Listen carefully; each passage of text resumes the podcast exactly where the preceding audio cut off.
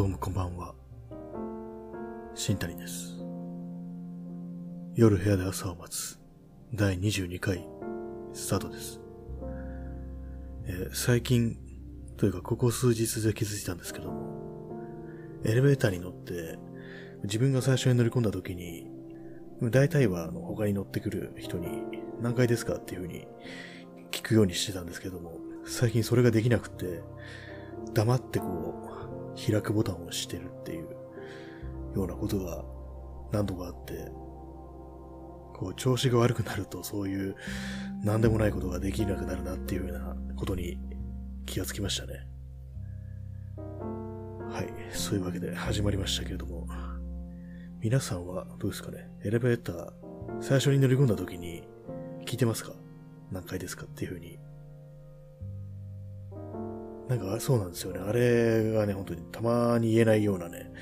ちょっと精神状態になる時があってね、他のことはできるんですけどもね、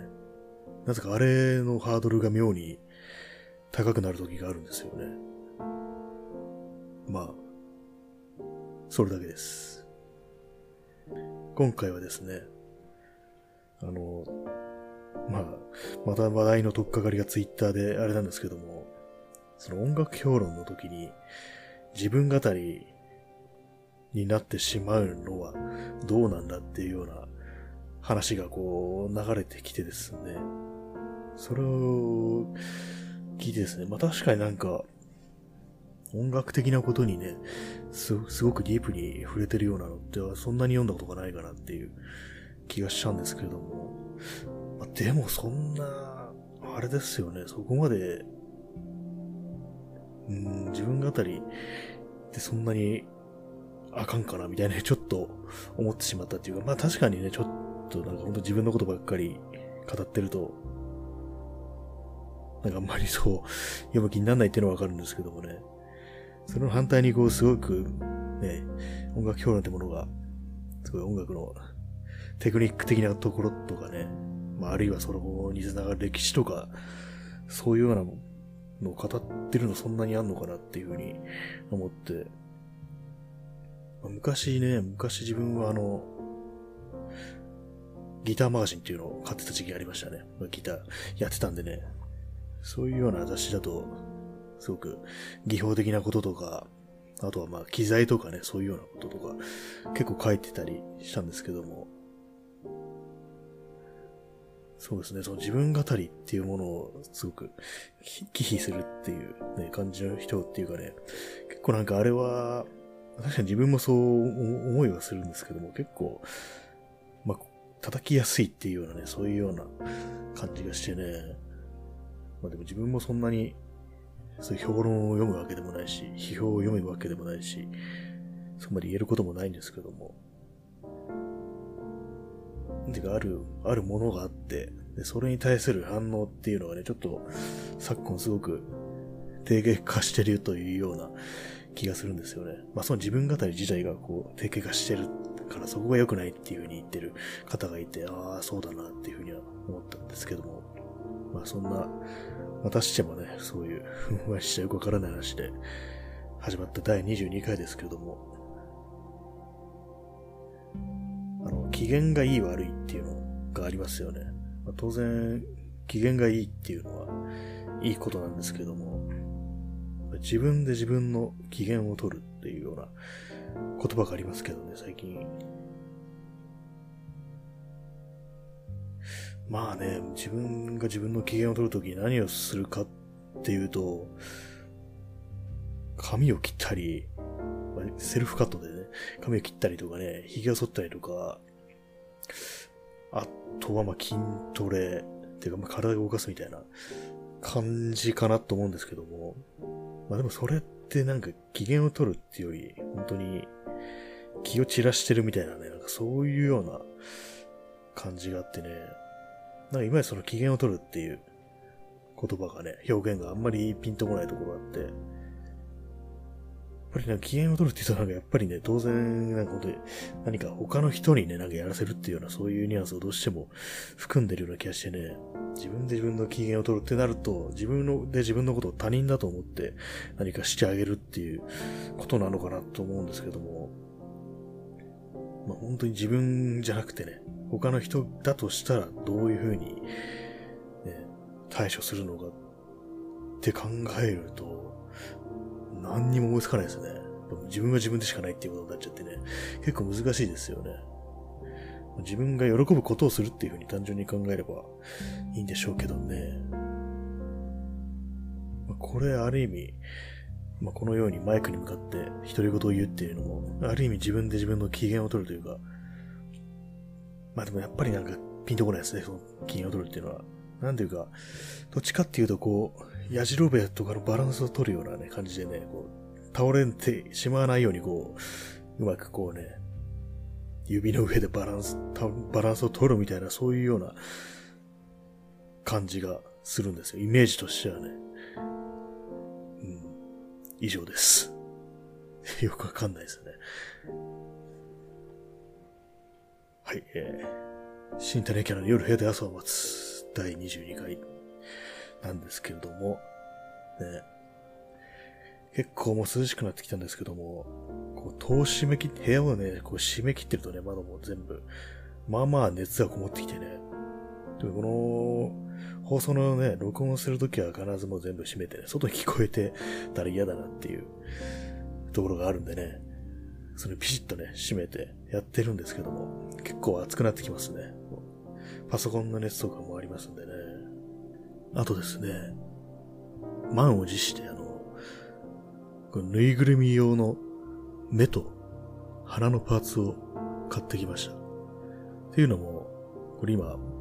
自分で使ってるマイクに、その、風よけみたいなね、こう、ふわふわした毛っぽい生地の、毛みたいな生地のね、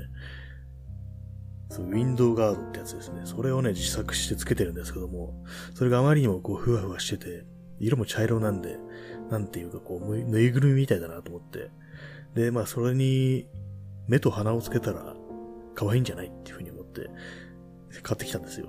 目と鼻を。結構ね、いろいろあってね、目は、目はね、だいたいまあ丸か、まあ、ちょっとあと横長の楕円みたいなやつとか、鼻はね、鼻はだいたいまあ三角形みたいなやつなんですけども、結構ね、ワッシャーみたいな感じでね、パチンと止められる感じでね、穴開けて通しさえすれば、つけるのが簡単みたいな感じでね、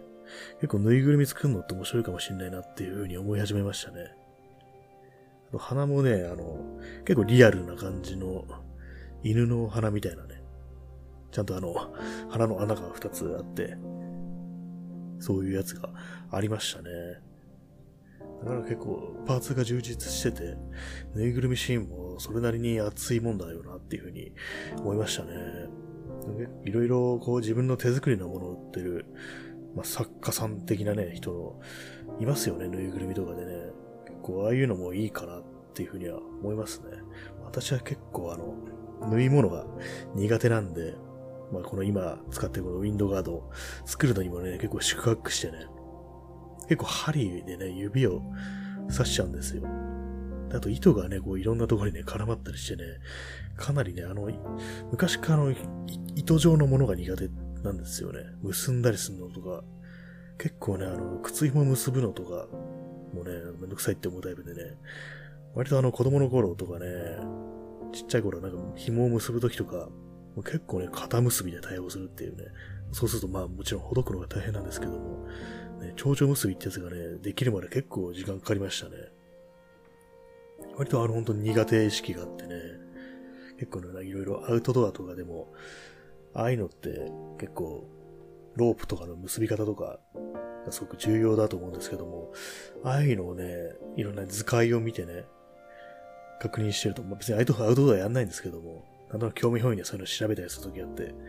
それでね、とても複雑な紐の結び方とかね、ロープの結び方とか見るとね、こう、頭が痛くなってきますね。結構本当に自分の苦手な分野っていう感じでね、その感じでね、あの、針と糸の、針と糸も苦手なんですよね。糸が苦手ですね。この玉結びとか玉止めってやつがね、未だにできないんですよ。で縫い物するときはね、本当自分、その2本を自分でね、結んでっていう形で、普通あの、なんかくるくるっとなんか針に巻きつけたりとか、指に巻きつけたりして、で、スッとこう、針を引っ張ると、結び目ができてるっていうような、こう、形がまあ正解なんですけど、私はそれが全然うまくいかなくてね、動画の解説とか見て何回もやったんですけども、未だにママスターできないですね。なんでこれこんな感じで止まるのみたいな風に思ってね。私が何回やってもスッと糸が抜けちゃって全然止まらないんですよね。ほんとあれ本当に全然わかんなくって。なんだろう、なんだろう、なんか何か自分の脳のね、機能の偏りなのかなっていう風に思ったりしますけれども、ああいうものが苦手なのは、結構そういうのありますよね。それ以外に苦手なのって、あの、数字の短期記憶がね、すごく苦手でね、計算するときとか、一時的に頭のね、一部分に、その、足した、足したりね、かけたりしたね、数字を置いておけばいいのに、それはできなくって、他の数字を見るとパッと忘れちゃうんですよね、その、まあ、メモリがないみたいな、パソコンで言うと、そういう感じなんですよね。でもすすごく苦手でね、だから昔からも算数の時からね、全然わかんなくってね、とても苦手なんですよね。まあ、それも言ってみれば本当脳の機能の偏りなのかなみたいに思う時あってね、ちょっとしたらなんか一種の学習障害的なそういうものなのかなっていうふうに思ったりする時もありますね。まあ、そういう検査とか診断とか受けたことはないんですけどもね。一回ね、あの中学生の時、あれなんか確か IQ テストみたいのをやったと思うんですけども、その時にね、担任の先生からね、割にその数字高かったみたいなことを言われたんですけども、本当なのかなって思いますね。うん。本当だ、物を数えるのはかなり苦手ですね。数字にまつわることが結構苦手でね、頭に入ってこないんですよね。まあ、そういうようなね、感じの人間なんですけどもね。まあ、ぬいぐるみはね、まあ、とりあえずはこの、マイクのね、ウィンドガードに、目と鼻をつけてみるっていうようなことをね、考えてます。で、それをね、ちょっと写真に撮ってアイコンの代わりにするみたいな、そんなことを考えたりしますね。割と、アイコンが苦手なんですよね、他にも。なんか結構気の利いたというかね、人の目に残るようなね、ものを、ね、アイコンにするっていうのがね、本当に端的にこう表現するというかね、そういうデザインみたいなことがかなり弱くてね、まあ、単なる苦手意識かもしれないんですけどもね、単にね、普通にこう、なんていうかこう、写実的なとかリアルなとかね、そういうものはなんか、なんだかわかるんですけどもね、デフォルメされたものの良さっていうか、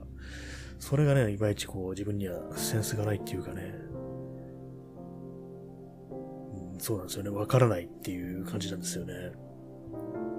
でそういう感覚も鍛えられるのかなと思ってね、いろいろ、まあ、資料とかをね、見たりね、何でもそうですね、こう優れたものを目に入れておくと、吸収していくと、そのうちなんかセンスみたいなものを身につくかなというふうには思うんですけども、なかなかそれがね、全然できない感じでね、ああいうものも、自然にやってのける人は、デザインとかね、自然にやってのける人はすごいなっていうふうに思いますね。まあ自然っていうのはないんでしょうけどね、あれいうのも結構すごく勉強だっていうふうに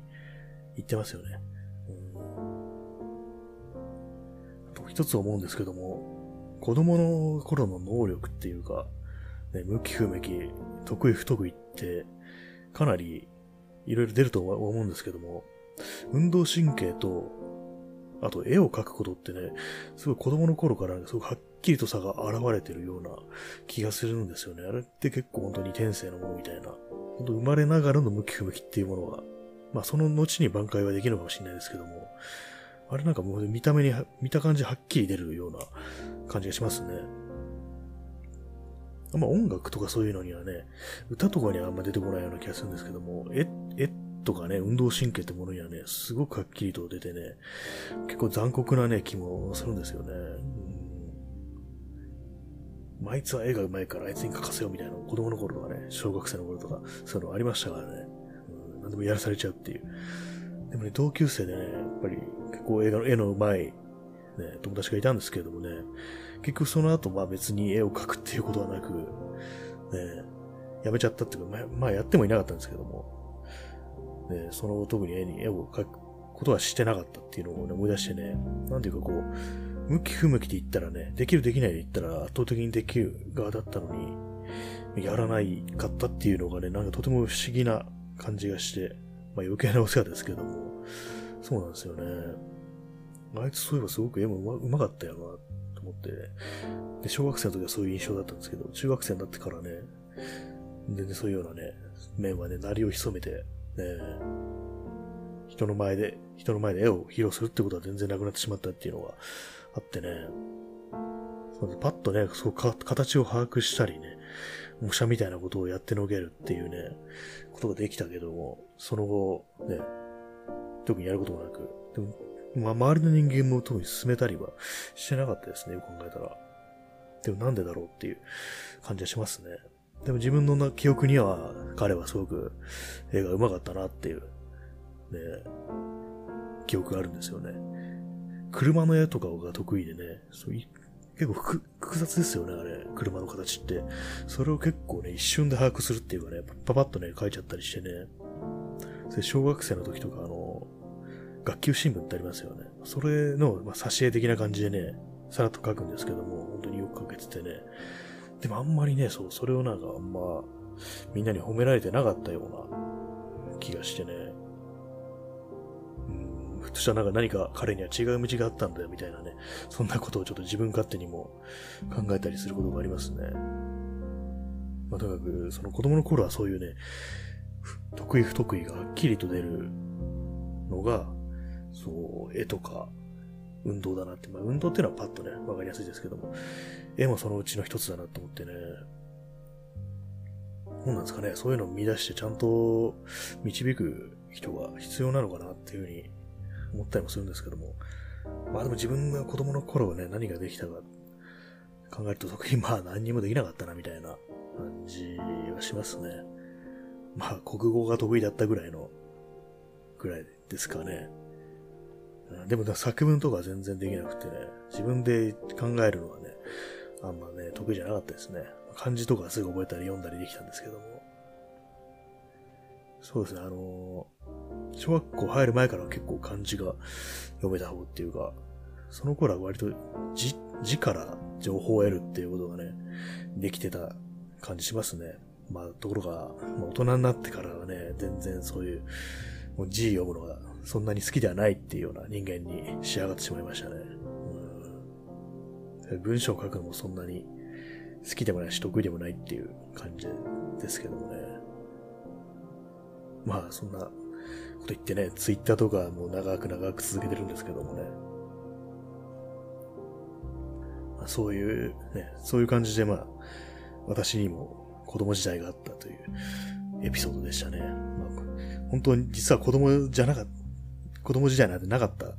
いきなり湧いて出てきたんじゃないかみたいなね、そういう疑いがかけられてますけどもね、実はそういうこともあったんですよね。確かにこう、生まれてきたって人間なんですよね。まあ、そういうわけで 子供の頃の話でした。あとですね、限界旅情チャレンジに関連するお話でね、まあ、何か、何か旅情を感じやすい場所かというと、一つにあの、高低差のある場所っていうのが思いついて、となるとまあ、街中では坂かなっていうふうに思ったんですよね。急坂とかでこう、坂の上からね、こう、見下ろせるような場所に、そういう場所にはもう結構、なんていうか、異界っぽいようなね、そういうような、異なった世界ですね。そういうのを感じられてね、それがな、旅情を誘発するんではないかなっていうふうに思ったんですけども。何かの本で読んだんですけど、そういう坂っていうのは、そういう、そ異なる世界との交わる場所だっていうような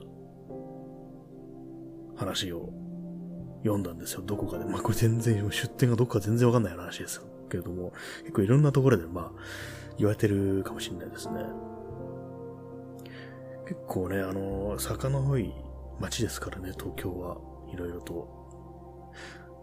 まあ、坂の多いのはいいんですけどもね、やっぱり建物が多くってね、それ眺めってものがかなり殺されちゃってるっていうようなところがね、多くってね、まあそういう中でも、あのそうですね、目白とか、あとは、そこはどこですか？目白台とかああいうあたりですね。結構ね、あの辺は文京区とかで、あの辺はね、かなり、こう、坂、結構インパクトのある坂があってね、名前がちょっと 思い出せないんですけども、あの辺りだと、こう覗き坂っていう名前だったかな。そういう名前でね、かなりの急な坂があってね、もう、歩きでも結構しんどくて、自転車だともう、まあ、まず登れないなっていうような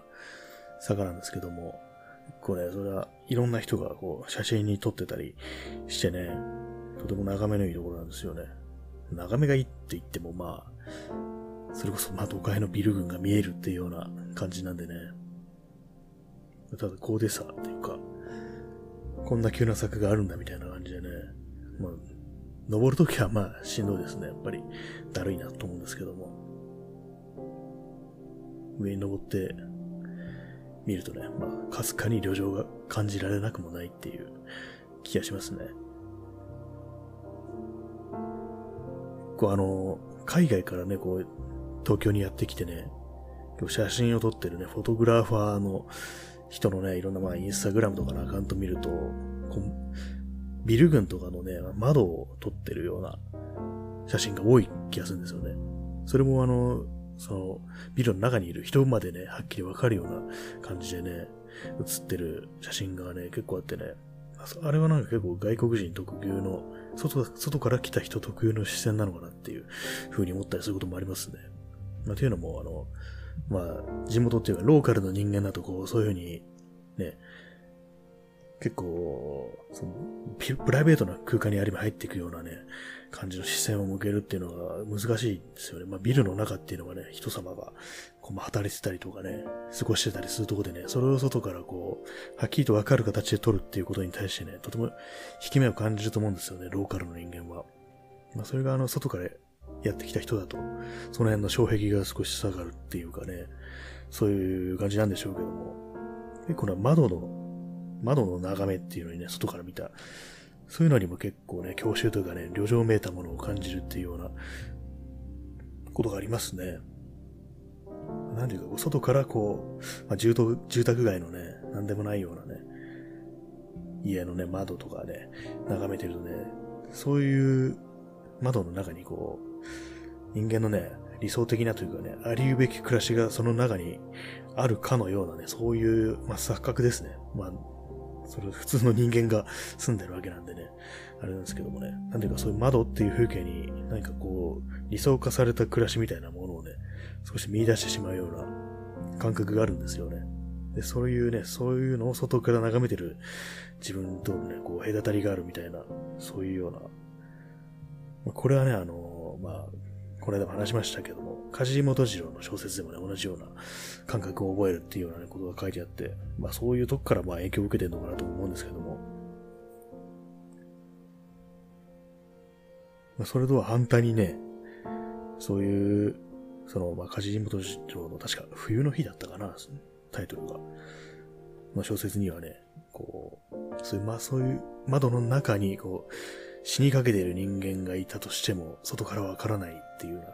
ことを書いてたりしてね、まあ確かにその通りだよなっていうふうなことは思いますね。まあ、でも、結構ね、そういう窓に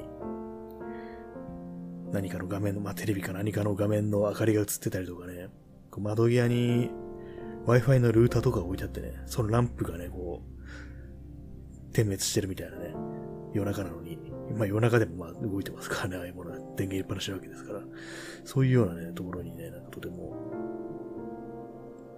何か考えを覚えるっていうようなところがありますね。あと昔ね、割とよく散歩してたルートに、の家に、こう、窓際にいつも猫が座ってるっていう家があって、まあ、夜中とかでもそうなんですよ。それでまあ、そこに座りながら外の通りを眺めてるっていうようなのが、